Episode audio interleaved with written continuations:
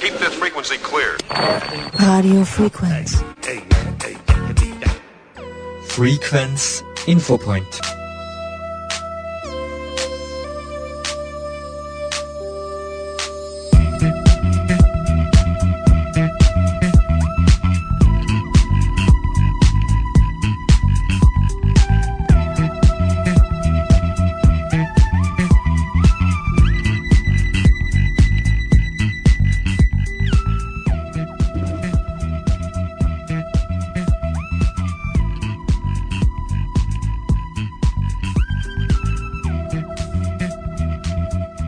Sehr geehrte Hörerinnen und Hörer, Werner Rackel begrüßt Sie recht herzlich beim Infopoint von Radio Frequenz. Die EU berät wieder einmal über den Schutzstatus des Wolfs. Konservative Kreise in der EU machten in der vergangenen Woche im Umweltausschuss wieder Druck, den Schutzstatus des Wolfes herabzustufen, um die Jagd auf Wölfe damit zu erleichtern und so die Interessen von Landwirten und Viehzüchtern zu schützen und die Bevölkerung vor potenziellen Gefahren zu bewahren.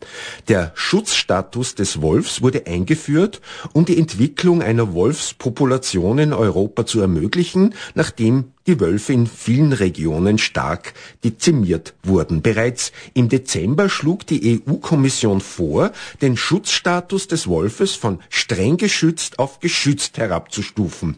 Vielleicht auch deshalb, weil vor einem Jahr in der Nähe von Hannover ein Wolf das 30 Jahre alte Pony Dolly von EU-Kommissionspräsidentin Ursula von der Leyen, eine erfahrene Reiterin gerissen hat, wobei man dazu sagen muss, dass dieser Wolf mehrfach Tiere gerissen hat, sozusagen ein echter Problemwolf war.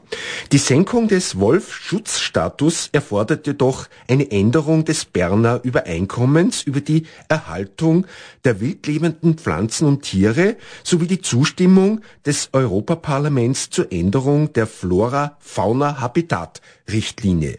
Der österreichische Landwirt und EU-Abgeordnete Diplom-Ingenieur Alexander Bernhuber will eine Änderung dieses Schutzstatuses. Er rechnet damit, dass sich dieser Prozess über mehrere Monate hinwegziehen wird. Bernhuber, im Dezember hat die EU-Kommission dem Rat äh, vorgeschlagen, den Schutzstatus Wolf vom streng geschützt auf geschützt herabzustufen. Warum muss das jetzt nochmals im Umweltausschuss beraten werden? Ja, derzeit gibt es unterschiedlichste Gespräche, wie es zukünftig um den Schutzstatus des Wolfs steht. Äh, die nächste Entscheidung, die aber ansteht, ist äh, nicht bei uns im Europäischen Parlament, da wird immer laufend diskutiert, natürlich über den aktuellen Stand der Verhandlungen debattiert, aber die nächste Entscheidung folgt dann äh, bei den zuständigen Umweltministern in den nächsten Wochen und die äh, haben dann die Möglichkeit auch zu bestätigen, was die Kommission bereits vorgeschlagen hat, eben, dass der Schutzstatus des Wolfes äh, geändert gehört. Also das ist ist dann der nächste Schritt, der folgen wird. Quasi so gesprochen, das ist noch kein Gmade Wiesen. Nein, überhaupt nicht. Also der so Prozess hat erst begonnen und wenn man weiß, wie lange in Österreich die Debatte zum Wolf schon läuft, also seit 2017, 18, wo es die ersten Wolfsrisse in Österreich gegeben haben, haben wir jetzt einmal fünf Jahre dafür gebraucht, dass es überhaupt einmal angedacht wird und es ist ja nicht nur Österreich betroffen, sondern es ist ja der Großteil der Mitgliedstaaten in der EU betroffen von wirklich sehr stark zunehmenden Wolfspopulationen und man kann nicht mehr davon sprechen, dass der Wolf geschützt ist, geschweige denn vom Aussterben bedroht ist und dass man da jetzt als nächsten Schritt Schritt einmal Anpassungen trifft und sagt, der Wolf äh, ist nicht mehr vom Aussterben bedroht, sprich äh, dort, wo es wirklich nötig ist, dass da eine Entnahme, ein Abschuss möglich ist, das sollte jetzt äh, zukünftig erleichtert werden. Dafür braucht es aber einen Beschluss der Umweltminister der Europäischen Union. Und wie schätzen Sie da die, die Stimmung ein bei den Umweltministern? Sind die eher für, dafür oder wird es da Widerstände geben? Natürlich gibt es ja unter den Umweltministern und den einzelnen Mitgliedstaaten unterschiedliche äh, Interessen. Ich hoffe aber, dass es wirklich jetzt äh, noch wirklich so großen Druck der Mitgliedstaaten, der Betroffenen, der Bäuerinnen, der Bauern und auch wir im Europäischen Parlament sind uns klar einig, dass der Schutzstatus geändert gehört, dass es auch äh, diese Botschaft bei den zuständigen Umweltministern angekommen ist, sprich auch in Österreich, dass Frau Minister Gewessler hier ganz eindeutig auch zukünftig dafür stimmen sollte, dass der Schutzstatus des Wolfes geändert gehört. Wo kommen denn die größten Widerstände her eigentlich? Ja, es gibt immer wieder Widerstände aus NGOs, natürlich einzelner politischer Parteien, äh, die kein Problem in der Koexistenz zwischen Wolf und Mensch sehen. Äh, aber trotzdem, man braucht sich nur etwas umhören am Land. Dort, wo es in den letzten Wochen Wolfsichtungen gegeben hat, äh, da trauen sich wirklich Familien nimmer raus mit ihren Kindern am Abend oder auch in der Landwirtschaft waren dann einmal sehr halbe Schafherde, die man im Sommer auf einer Alm hat, dann gerissen wird von Wolf und die anderen Schafe Schafe herumlaufen und nicht mehr wissen, was los ist, weil jeden zweiten, äh, jede zweite Nacht der Wolf kommen ist, dann ist es einfach äh, nicht tragbar und dass man dann sagt, Wölfe, die wirklich nicht mehr natürliches Verhalten äh, zeigen und das ist nicht natürlich, dass ein Wolf in einen Siedlungsraum kommt und dass ein Wolf jede, jede Nacht dann Schafe reißt, dass man die Wölfe dann äh, gezielt entnehmen kann. Bis wann kann man dann rechnen, dass dieser Schutzstatus sich ändert beim Wolf? Was ist das für eine zeitliche Komponente? Also die Diskussionen haben da gerade erst begonnen und es wird äh, eher nur Monate dauern und sicher nicht Wochen oder Tage. Also wenn man da äh, klare Schritte bis zum Sommer, im Herbst dann setzen kann. Natürlich wird sehr entscheiden, wie äh, schaut äh, zukünftig Europäische Parlament nach den äh, Wahlen im Juni aus, beziehungsweise ja, wer wird dann zukünftig auf äh, der zuständige Kommissar sein für dieses Thema, äh, wird sicher bis in den Herbst oder noch länger dauern, bis man dann Klarheit geschaffen hat. Also das Geschimpfe auf die EU, das, das wird sicher kommen. Ja, natürlich verstehe ich den Unmut von, von vielen Betroffenen, weil man schon so lange darauf hinweist und immer wieder darauf verwiesen wird, speziell im alpinen Raum, dass man Herdenschutz ausbauen muss, aber man muss halt einfach ganz bewusst sein, es ist nicht möglich, dass man über jede Alme auf den Bergen oben einen, einen Zaun aufstellt, geschweige denn, wenn man weiß, wie Hirtenhunde, und dann kommt der Ruf nach Hirtenhunde, dass die dann ihre Herde beschützen und das dann ganz schwer ein Zusammenlegen von äh, Hirtenhunden und Tourismus, wo dann vielleicht ein anderer Hund ist, der seine Herde beschützt äh, und und und. Also da gibt es große Herausforderungen, die so nicht äh, immer von den äh, Bürokraten in Brüssel leider gesehen werden. Und das ist auch meine Kritik dorthin. Äh, bei Ihnen auf der Homepage oder bei Aussendungen von Ihnen habe ich ja gelesen, da gibt es ja ganz strenge Richtlinien, die den Wolf schützen. Auf der einen Seite die Fauna, Flora, Habitatrichtlinie und das Berner Abkommen. Was ist denn das? Genau, der Wolf ist ein äh, wiffes Tier, würde ich jetzt mal sagen, würde man uns sagen, und er hat sich sehr gut geschützt über die Jahre und ist geschützt worden, wie er wirklich vom Aussterben bedroht ist. Und einmal äh, auf der Ebene der Europäischen Union, sprich dort ist er geschützt in der FFH-Richtlinie und auf zweiter Ebene über eine größere Konvention, das ist die Berner Konvention, äh, dazu in Mitgliedstaaten wie zum Beispiel Norwegen, Schweiz dazu, also äh, größerer Umfang im europäischen Raum, äh, wo, wo Mitgliedstaaten dabei sind außerhalb äh, der EU, äh, genauso in dem in diesem Dokument oder in diesem Vertragswerk äh, hat der Wolf einen sehr strengen Schutzstatus, sprich äh, dann, wenn man äh, einen Wolf erschießen will, entnehmen will, dann braucht man schon sehr gute Kriterien, die erfüllt werden müssen. Und da geht es eben jetzt darum, äh, wann dieser Status in diesen Verträgen geändert wird, dass dann eben der Entnahme leichter ist, dass man dann sagen kann, äh, in ein Land, und da äh, sind wir in Österreich nicht so, aber zum Beispiel in Rumänien, äh, andere Länder, da gibt es dann Höchstgrenzen, die man berechnet hat, äh, für so viele Wölfe verträgt dieses Land auch, ohne dass dann große Auswirkungen gibt auf andere Tierarten, was ja oft da der Fall ist. Also es wird nicht ausreichen, wenn da die Almbauern bei der EU aufmarschieren werden. Auf jeden Fall ist es wichtig, dass sie jeder Einzelne einsetzt. Und es hat vor wenigen Wochen ja den großen Aufruf gegeben, also im Herbst den großen Aufruf, dass jeder seine persönlichen Erfahrungen mit Wolfsichtungen, mit Wolfsrissen einmelden hat können. Der Europäischen Kommission da hat tausende Rückmeldungen aus Österreich gegeben. Und das ist ganz wichtig, dass man nie äh, oder dass man durchgehend auf dieses Thema aufmerksam macht. Äh, weil gerade darum äh, kann man auch zukünftig die Diskussion weiterführen. Die wird über Monate dauern und da dürfen wir nicht äh, nachlassen äh, und, und aufmerksam machen auf das Thema. Es hat ja geheißen, das Ganze muss auf wissenschaftlicher Basis jetzt äh, äh aufgebaut werden. Gibt es diese wissenschaftlichen Untersuchungen zur Wolfsproblematik schon? Naja, ich glaube, die Zahlen sprechen äh, ganz klar für sich, wenn man schaut, wie äh, viele Wolfsrisse das in Österreich in den letzten Jahren und nicht nur in Österreich gibt, sondern auch in Deutschland oder in anderen Mitgliedstaaten, Italien bei unseren Nachbarn gibt, ist es äh, steigen und die Zahlen der Wolfspopulationen der Wölfe in Europa steigt ja äh, wirklich äh, proportional an. Also ein Wolf zwei bis drei Junge pro Jahr, also eine Population kann sich da leicht innerhalb von zwei, drei Jahren verdoppeln. Äh, und dass, dass man da dann einmal eingreifen muss, ist eigentlich selbsterklärend. Und man muss ja nicht einmal negativ sehen, sondern im Positiven, der Wolf war wirklich einmal vom Aussterben bedroht. Mittlerweile gibt es einen, einen, einen Zustand, wo man wirklich weiß, Europa ist der Wolf nie und nimmer mehr vom Aussterben bedroht und dann muss man halt einfach äh, vernünftig sein und die nächsten Schritte setzen. Herr Bernhuber, jetzt vielleicht eine Frage, die in eine andere Richtung geht. Es sind ja bald EU-Wahlen. Wie sind Sie von dieser EU-Wahl betroffen? Was kommt alles auf Sie zu? Nee, ich freue mich ganz besonders, dass ich auch bei der nächsten Europawahl wieder antreten darf äh, für die ÖVP. Ähm, wir werden dann genau sehen, wie die Zusammensetzung bei uns bei der Liste ist, aber ich bin davon überzeugt, dass er zukünftig wieder im Europäischen Parlament äh, sitzen darf. Für uns heißt es die nächsten Wochen nur intensiv in Brüssel und Straßburg arbeiten. Wir haben noch sehr viele offene Gesetze, die in den nächsten Wochen nur beschlossen werden müssen und dann äh, vermutlich so nach Ostern wird es intensiv werden. Äh, und ich glaube, wir haben sehr viel Erklärungsbedarf über die Europäische Union, wo es Herausforderungen wie zum Beispiel in Wolf gibt. Aber wir dürfen mal nie auf die positiven Dinge vergessen, die wir wir in den letzten Jahren zusammengebracht haben, äh, wann man davon redet, zum Beispiel Reisefreiheit, dass wir äh, roamingfreies Telefoniert haben, die vielen Unterstützungen für junge Studenten, für junge Leute in der Europäischen Union. Die sind wichtig, die müssen wir auch wieder in den Vordergrund heben. Ich darf das vielleicht kurz ansprechen, weil es mir einfach vom Titel her so gut gefallen hat. Die Frühstücksrichtlinie.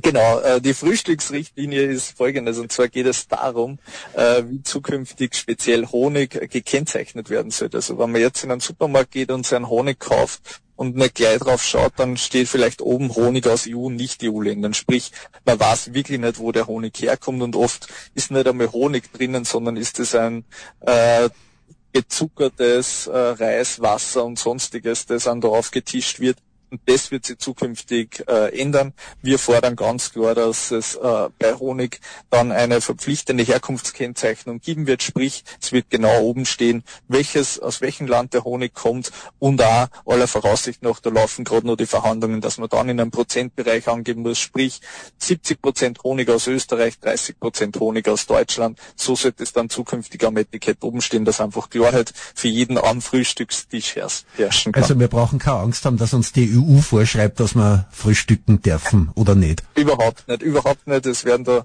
nebenbei noch mitgeregelt einige Details bei, bei Fruchtsäften, sprich Orangen, Apfelsaft oder Marmeladen. Da gibt es ein paar technische Änderungen und in dem Paket äh, hat man sich, und das ist jetzt nicht von mir, äh, hat man sich darauf äh, geeinigt, dass das Frühstücksverordnung heißt. Auch positive Nachrichten noch mit dazu. Man darf auch zukünftig in Österreich endlich wieder zu Marillen oder Erdbeermarmelade wieder Marmelade sagen. Also das leidige Thema, warum hasst es Konfitüre, äh, wird mit dieser Überarbeitung der Frühstücksrichtlinie auch geregelt.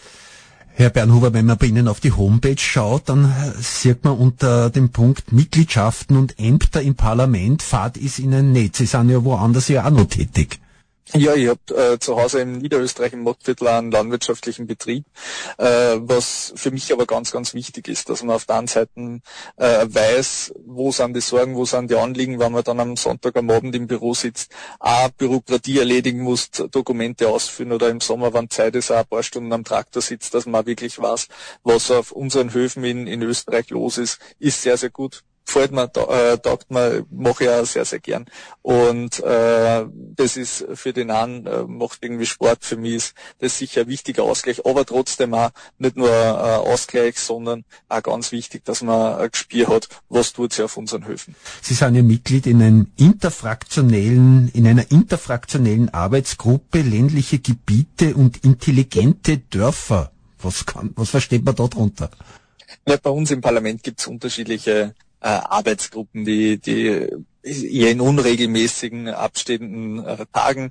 Da äh, ist ein Kollege aus äh, Slowenien, der ehemalige Landwirtschaftsminister aus Slowenien, äh, ist der Vorsitzende dieser Gruppe, der einfach wirklich sagt, wie kann man den ländlichen Raum wieder nach vorne bringen, wie kann man den ländlichen Raum sozusagen ins 21. Jahrhundert äh, bringen, wo es zum Beispiel darum geht, wo gibt's innovative Projekte in Europa, wo zum Beispiel äh, super Breitbandausbau ist, wo Coworking Spaces geschaffen worden ist, gibt's ab und zu Reisen in einzelnen Mitgliedsländern. Äh, diese Arbeitsgruppe war zum Beispiel äh, voriges Jahr auch in Österreich, in Oberösterreich und hat sich da einige Gemeinden angesprochen, wie, wie eben dort äh, in ländlichen Regionen äh, Innovation betrieben wird, wie da Arbeitsplätze geschaffen werden, aber wie man aufbaut, speziell Digitalisierung und Co., dass das auch nicht nur in der Stadt stattfindet, sondern dass das am Land ist. Dann finde ich auch noch was Lustiges. Sie sind Mitglied bei Euronest. Was ist denn das? Euronest ist eine parlamentarische Gemeinschaft, äh, speziell aus, aus osteuropäischen Ländern.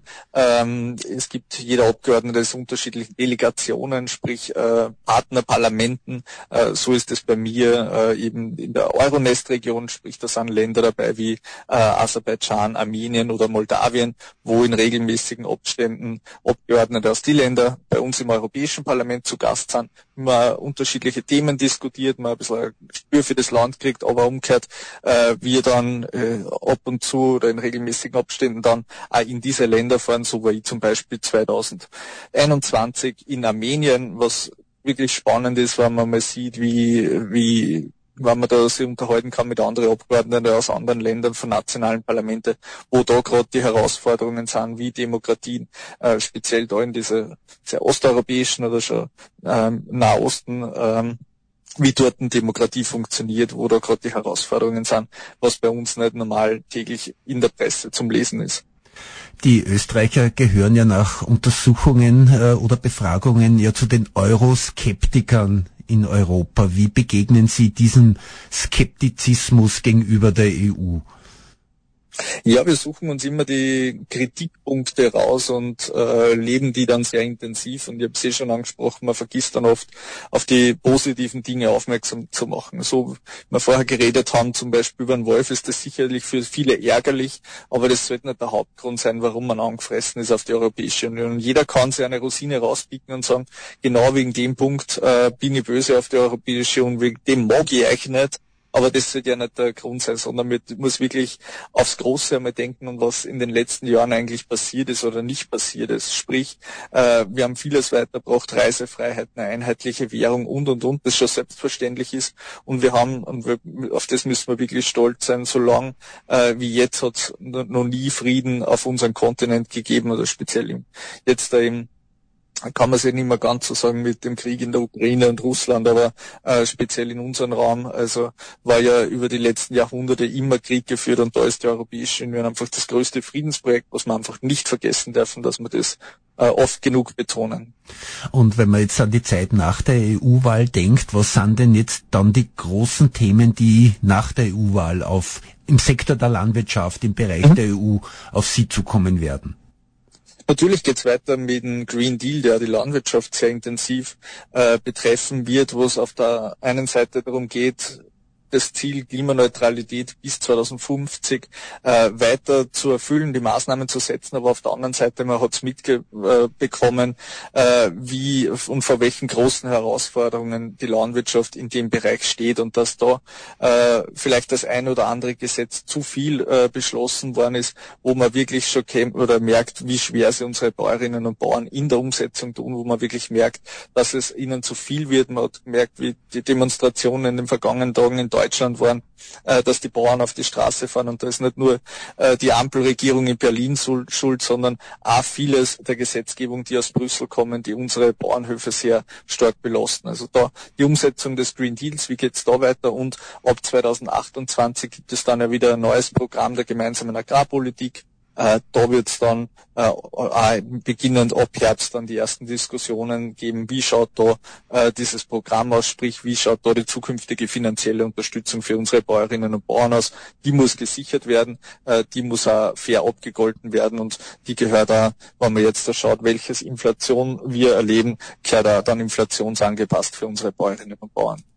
Und Sie als EU-Abgeordneter, der die, der die Landwirtschaft vertritt, fühlen Sie sich von der Heimat aus unterstützt oder sind Sie ja Einzelkämpfer da draußen? Nein, überhaupt nicht. Also ich bin sehr, sehr viel unterwegs in Österreich und es macht mir sehr viel Spaß, äh, unterwegs zu sein und bei, bei Betrieben zu sein, bei unterschiedlichen Veranstaltungen zu, zu sein und äh, auf der einen Seite erklären, Fragen zu beantworten. Es gibt einfach viele offene Fragen, weil bei uns äh, manche Prozesse sehr, sehr komplex sind, oft sehr lange dauern und wenn man dann erklärt, wie bei uns Abläufe im Parlament sind, wie das ist, mit 705 Abgeordneten aus 27 Ländern zusammenzuarbeiten, dass man sich da auf einen Entwurf einigt, auf einen Kompromiss einigt, der nie und nimmer nur das vertreten kann, was man sich selbst wünscht. Das muss man dann einfach auch mitkriegen, muss man den Leuten erklären und das macht mir unheimlich viel Spaß und ich sage immer, vom immer jedes Wochenende war ich noch, äh, war ich unterwegs war und dann nach Brüssel wieder reise, mit einem vollen Rucksack an Aufgaben äh, gefüllt nach Brüssel und dann probiert man, dass man den Rucksack so gut wie möglich wieder anfüllt mit Lösungen,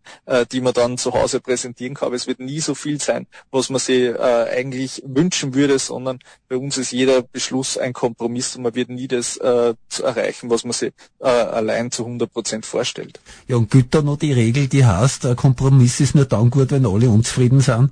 Ja, das, das ist so. Und man kann dann äh, genauso sagen, ist das Glas halb voll oder leer. Und wenn wir immer beim, äh, bei einem Kompromiss äh, das Negative suchen, dann entsteht eben so ein Frust über die Europäische Union, den wir derzeit haben. Oder äh, schauen wir dann positiv nach vorne und sagen, schauen wir, was wir eigentlich erreicht haben. Äh, bei dem und dem Punkt, das waren unsere Kernforderungen, die stehen jetzt noch immer drinnen in diesem Gesetzestext, sind wir doch zufrieden so geht man.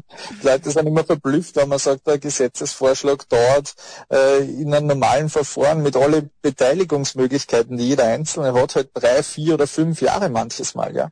Ähm, dann sagt man, das ist extrem lang, aber auf der anderen Seite will man haben, dass jeder mitredet, hat jeder Mitspracherecht, weil wird Gesetzgebung nur in zwei Monaten gemacht, dann weiß man, dass das sicher nur im Hinterzimmer von, äh, passiert und da sicher nicht, nicht einmal jeder Abgeordnete eine faire Möglichkeit hat, dass er da mitredet.